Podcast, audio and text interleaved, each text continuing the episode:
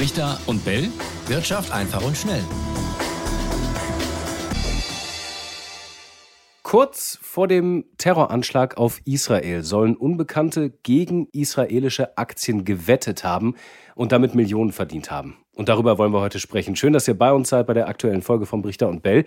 Zwei US-Forscher haben einen Artikel dazu verfasst und sie sehen darin einen Hinweis, dass jemand also schon von diesen Anschlagsplänen gewusst hat und damit richtig Kasse gemacht hat. Raimund, was genau haben die beiden rausgefunden? Ja, Etienne, äh, es, interessanterweise waren es zwei Rechtsprofessoren, die das rausgefunden haben, also keine ausgewiesenen Finanzfachleute. Die haben dann diesen 66-seitigen Bericht verfasst mit dem Titel Trading on Terror. Ich sage das deshalb, weil der Bericht durchaus umstritten ist, worauf wir gleich auch noch eingehen werden, denke ich. Aber mhm. erstmal zum wesentlichen Inhalt dieses Berichts. Also die, die Leute schreiben, die Professoren, in der Woche vor dem 7. Oktober soll es auffällig hohe Finanzmarktwetten gegeben haben, auffallende Kurse israelischer Aktien. Dahinter steht natürlich die Vermutung, du hast es genannt, dass Insider dahinter stecken könnten, möglicherweise sogar die Hamas selbst. Wie genau soll das abgelaufen sein? Also auch nochmal vielleicht ganz einfach erklärt für alle, die, die eben nicht so tief in dieser Materie stecken. Ja, äh, tatsächlich werden da zwei Arten von Wetten genannt in dem Bericht. Äh, die erste sind Leerverkäufe von Anteilen an einem israelischen Indexfonds. Das ist der MSCI Israel, der an der New Yorker Börse gehandelt wird. Diese Leerverkäufe sollen so heißt es in dem Bericht, am 2. Oktober, also am Montag vor dem Anschlag. Und äh, jetzt zitiere ich mal wörtlich, übersetzt natürlich, plötzlich und im erheblichen Umfang zugenommen haben. Leerverkäufe klingelt vielleicht bei dem einen oder anderen äh, eine Glocke. Haben wir nämlich schon ein paar Folgen drüber gemacht, aber vielleicht kurz nochmal erklärt, ähm, wie genau funktioniert das? Genau. Also das Prinzip funktioniert so, du verkaufst eine Aktie, die du gar nicht hast, weil du sie erst dann kaufen willst, wenn sie billiger ist als jetzt. Damit wettest du also darauf, dass der Kurs fällt und wenn die Wette aufgeht, klar, machst du einen schönen Gewinn. Okay, aber wie kann ich eine Aktie verkaufen, die ich gar nicht habe?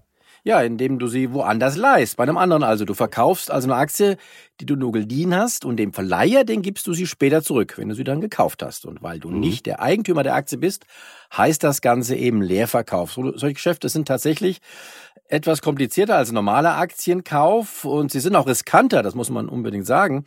Deshalb sind sie eher für Profis. In diesem Fall sollen also vermutliche Profis Fondsanteile am Israeli ETF, also in den USA, leer verkauft haben. Okay, und dann war aber noch von einer zweiten Art von, von Wette äh, die Rede, die gemacht worden sein soll. Was war das genau?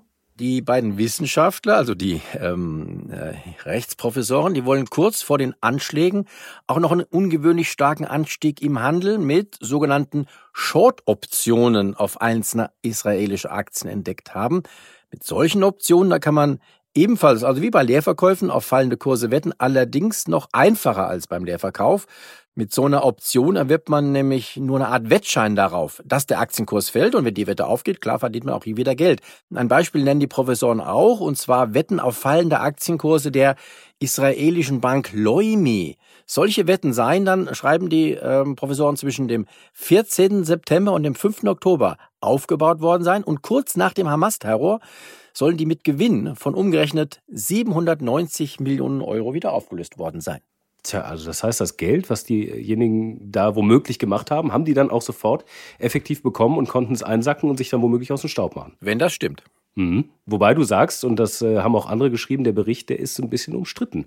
Warum genau? Ja, weil die Börse in Tel Aviv, die hat natürlich auch gleich eine Untersuchung angestellt und die hat dann relativ rasch mitgeteilt, äh, vor dem 7. Oktober habe es aus ihrer Sicht überhaupt keinen ungewöhnlichen Handel mit israelischen Aktien gegeben und Außerdem, das kommt noch dazu, hätten sich die Professoren verrechnet. Die Kurse in Tel Aviv, schreibt die Börse, ähm, die würden nämlich nicht in Schekel notiert, das ist die israelische Währung, sondern in Agorot, also der Untereinheit, das ist wie bei uns der Cent. Und somit rechnet die Börse dann so tatsächlich ein bisschen genüsslich vor, schrumpfe der von den Professoren errechnete Gewinn von 790 Millionen Euro umgerechnet auf 7,9 Millionen zusammen. So, ähm, natürlich ist so ein Irrtum dann peinlich und wäre vielleicht Finanzexperten nicht passiert.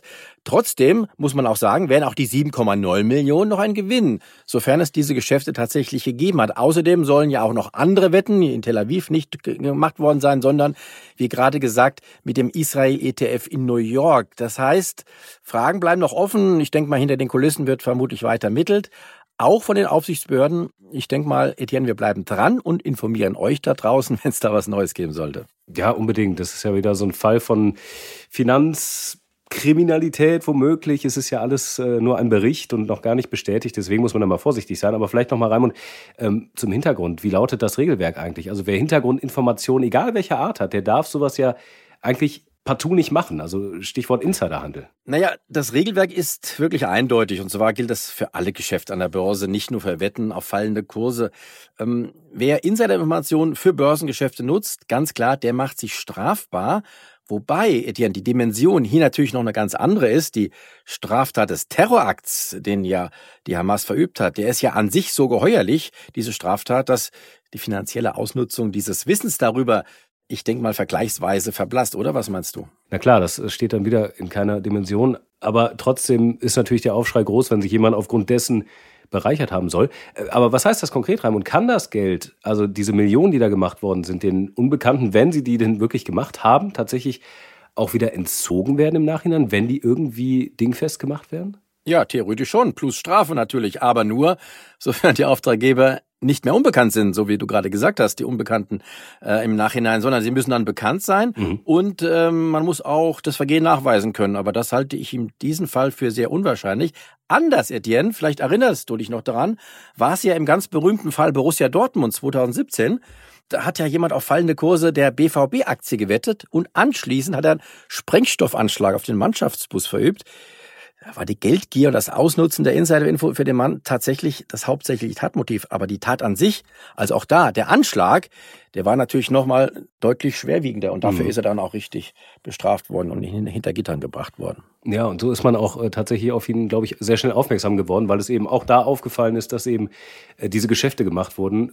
Kurz vorher war das dann entsprechend vor dem Anschlag. Aber Raimund, das ist nicht das Einzige. Gut, dass du es ansprichst, weil, und da erinnern sich vielleicht auch einige, die uns gerade zuhören, das ist schon mal passiert. Also vor dem 11. September gab es nämlich äh, auch ja, das Phänomen, dass Anleger im großen Stil auf den Kurssturz von Aktien der damals betroffenen Fluggesellschaften und auch von Banken aus dem World Trade Center spekuliert haben. Was war damals die Geschichte? Ja, richtig. Äh, damals war die Dimension sogar noch viel größer, denn die Aktienkurse, ich erinnere mich gut, gingen schon im Sommer vor 9-11 massiv auf Talfahrt und zwar weltweit ohne dass es dafür nachvollziehbare Gründe gegeben hätte. Äh, ich stand in dieser Zeit tatsächlich oft Kopfschütteln vor der DAX-Tafel an der Börse und konnte mir die massiven Verkäufe, die es damals gab, einfach nicht erklären. Du weißt, Etienne, das kommt nicht oft vor, dass ich es mir nicht erklären kann, aber damals war es so. Und nach den Anschlägen, auch interessant, ging der Ausverkauf an den Börsen nur noch etwa, ich glaube, es waren zwei Wochen weiter, bevor es dann zu einer massiven Erholung kam, die bis ins Frühjahr hinein dauerte nach den Anschlägen. Und das wiederum deutet darauf hin, dass in dieser Zeit, also nach den Anschlägen, Wetten auf fallende Kurse im großen Stil wieder aufgelöst wurden und Klar, das waren mit Sicherheit nicht alles Insider, sondern da waren auch Mitläufer und Trendfolger dabei, die dann auf fallende Kurse gesetzt hatten. Aber es bleibt natürlich die Vermutung, dass Insider auch damals ihre Finger im Spiel hatten, zumal in den Wochen vor den Anschlägen dann auch speziell nicht nur die Banken, wie du sie genannt hast, im World Trade Center und Fluggesellschaften betroffen waren, sondern auch Versicherungsaktien. Die kamen ganz stark unter die Räder und das allerdings auch weltweit. Wie ist es damals ausgegangen? Gab es da Verhaftungen oder vielleicht womöglich auch neue Regularien, die dann äh, ins Leben gerufen wurden? Ja, es gab ein paar Untersuchungen, die sind aber alle nach meiner äh, Erinnerung im Sande verlaufen. Handfest rausgekommen ist da gar nichts. Und wenn bei einer so, Sache nicht, so einer großen Sache nichts rauskommt, dann wird es vermutlich auch im Fall Israel nicht äh, so sein und dass da auch nicht viel rauskommt. Aber mal sehen, wir bleiben wie gesagt dran. Ja, und wenn wir jetzt schon so viel über das Thema Leerverkäufe sprechen, müssen wir natürlich nochmal zu uns schauen, nach Deutschland. Stichwort Jahresendrallye. Welche Rolle spielen Leerverkäufe jetzt eigentlich im Moment an der Börse bei uns? Ja, tatsächlich indirekt auch eine sehr große, wenn auch mit einem anderen Hintergrund. Wir haben ja im September, Oktober auch hier im Podcast drüber gesprochen, dass die Stimmung an der Börse sehr schlecht war. Das heißt, was haben die gemacht, die Leute? Sehr viele haben mit weiter fallenden Kursen gerechnet und hier kommen jetzt die ganz großen Fonds, aber auch die Vermögensverwalter ins Spiel, die weltweit ihr Geld anlegen und die auch die Kurse bestimmen. Die wetten zwar nicht alle direkt auf fallende Kurse, aber, und das ist auch wichtig, sie sichern sich in solchen Zeiten dann massiv gegen befürchtete Kursverluste ab. Wie läuft das? Nun, die behalten dann auf der einen Seite ihre riesigen Aktienbestände, schließen parallel dazu aber auf der anderen Seite tatsächlich solche Wetten auf fallende Kurse ab. In der Summe wirken die aber dann nur wie eine Versicherung, denn wenn es an der Börse dann tatsächlich schlecht läuft, also dann verlieren ihre Aktien zwar an Wert, Die Verluste, die werden dann aber durch entsprechende Gewinne mit diesen Wetten wieder ausgeglichen. Und jetzt war es aber anders. Wir alle wissen das. Die Kurse seit Anfang November sind nicht mehr gefallen, sondern gestiegen. Und dann, äh, in dem Fall, äh, wirken solche Versicherungen wie ein Klotz am Bein. Sie verhindern nämlich, dass die Fonds dann von steigenden Kursen profitieren. Und was machen sie dann? Klar, sie lösen diese Versicherung wieder auf. Das treibt die Relle dann zusätzlich an, weil das Auflösen dieser Geschäfte die gleiche Wirkung hat wie Aktienkäufe und das ist ein wesentlicher Grund, warum die Kurse in den letzten Wochen so stark gestiegen sind. Manche sprechen ja sogar von einem Crash nach oben. Ich würde das auch so bezeichnen. Tja, und ob du am Ende wieder recht behältst, was deine Jahresprognose angeht, das wissen wir in knapp zwei Wochen schon. Und im Moment sieht es mal wieder äußerst gut aus. Also von daher, auch vielleicht für euch nochmal, hört gerne nochmal rein, was Raimund Anfang des Jahres gesagt hat.